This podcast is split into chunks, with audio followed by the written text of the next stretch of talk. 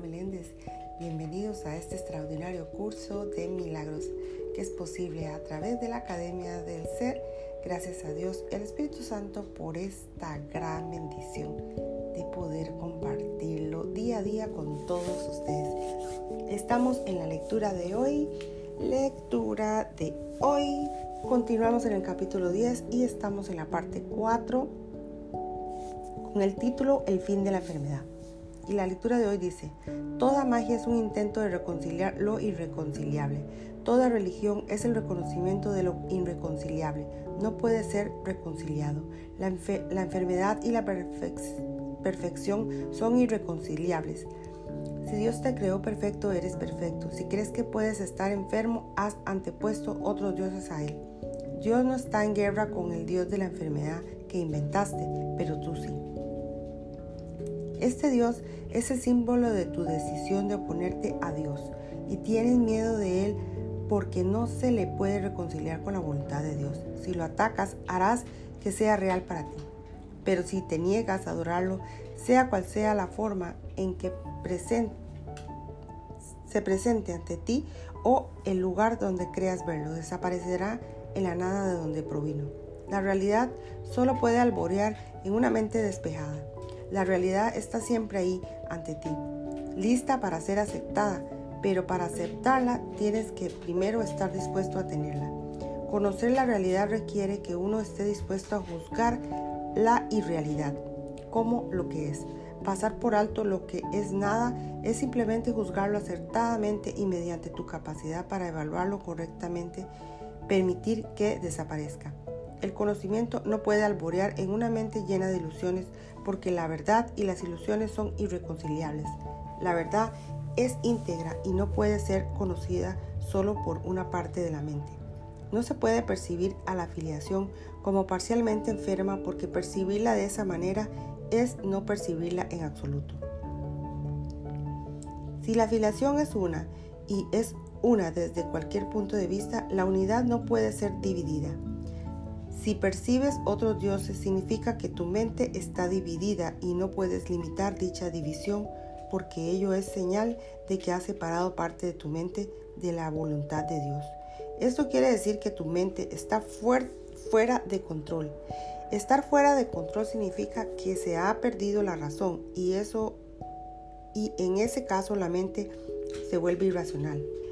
Al definir erróneamente la mente, la percibes como algo que funciona erróneamente. Las leyes de Dios mantendrán a tu mente en paz porque la paz es su voluntad y sus leyes se, promulgaron, se promulgaron para sustentarla. Sus leyes son las leyes de la libertad, mas las tuyas son las del cautiverio.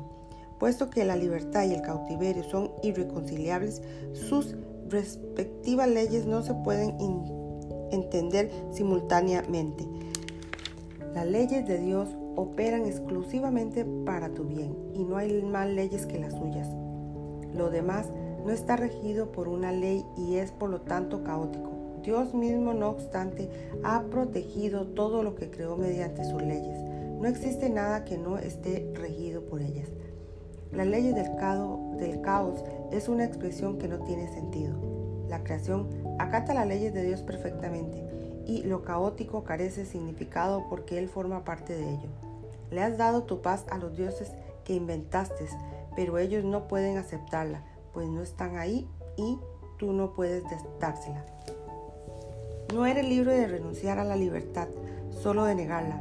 No puedes hacer lo que Dios no dispuso, porque lo que Él no dispuso no puede tener lugar. Tus dioses no son los causantes de los caos.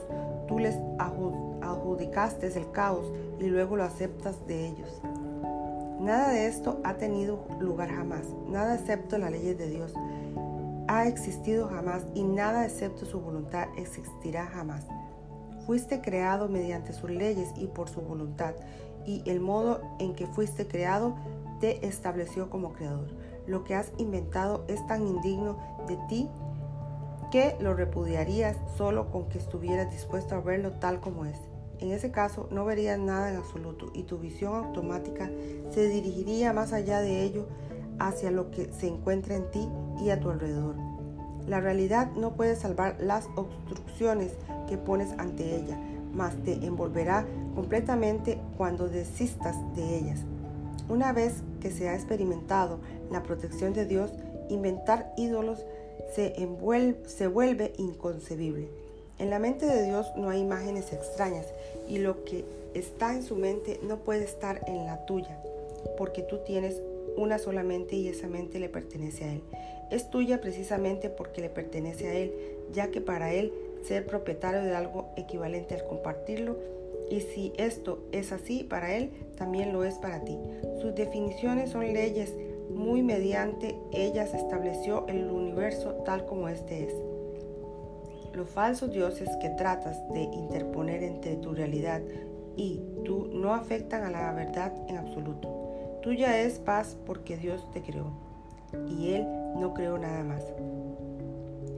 Un milagro es el acto de un hijo de Dios que ha abandonado a todos los dioses falsos y exhorta a tus hermanos a que se hagan lo mismo. Es un acto de fe porque es el reconocimiento de que su hermano puede hacerlo también. Es un llamamiento al Espíritu Santo en su mente que se refuerza mediante la unión puesto que el obrador de milagros ha oído la voz de Dios, lo refuerzan sus hermanos enfermos al debilitar su creencia en la enfermedad, la cual él no comparte.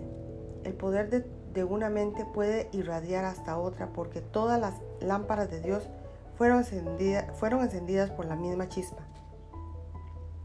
la cual está en todas partes y es eterna. En muchos lo único que queda es la chispa, pues los grandes rayos están velados. Aún así, Dios ha mantenido viva la chispa de manera que los rayos nunca puedan olvidarse completamente. Solo con que veas la pequeña chispa podrás conocer la luz mayor, pues los rayos están ahí, aunque sin, aunque sin ser vistos, al percibir la chispa sanas más al conocer la luz que creas. En el proceso de retornar, no obstante, la pequeña chispa debe reconocerse primero, pues la separación fue el descenso de la grandeza a la pequeñez. La chispa, no obstante, sigue siendo tan pura como la luz mayor, porque es lo que queda de la llama de la llamada de la creación. Deposita toda tu fe en ella y Dios mismo te contestará. Hasta aquí mis amores, hasta aquí llegamos al final de esta lección número 4. Quiero solo agradecerte como siempre lo hago por estar aquí una vez más participando y quedándote con este maravilloso curso de milagros. Bueno, mis amores, nos vemos en una próxima lección, Dios mediante, que será la lección 5 como título La negación de Dios. Nos vemos en esa lección. Bendiciones, bendiciones. Gracias, gracias, gracias.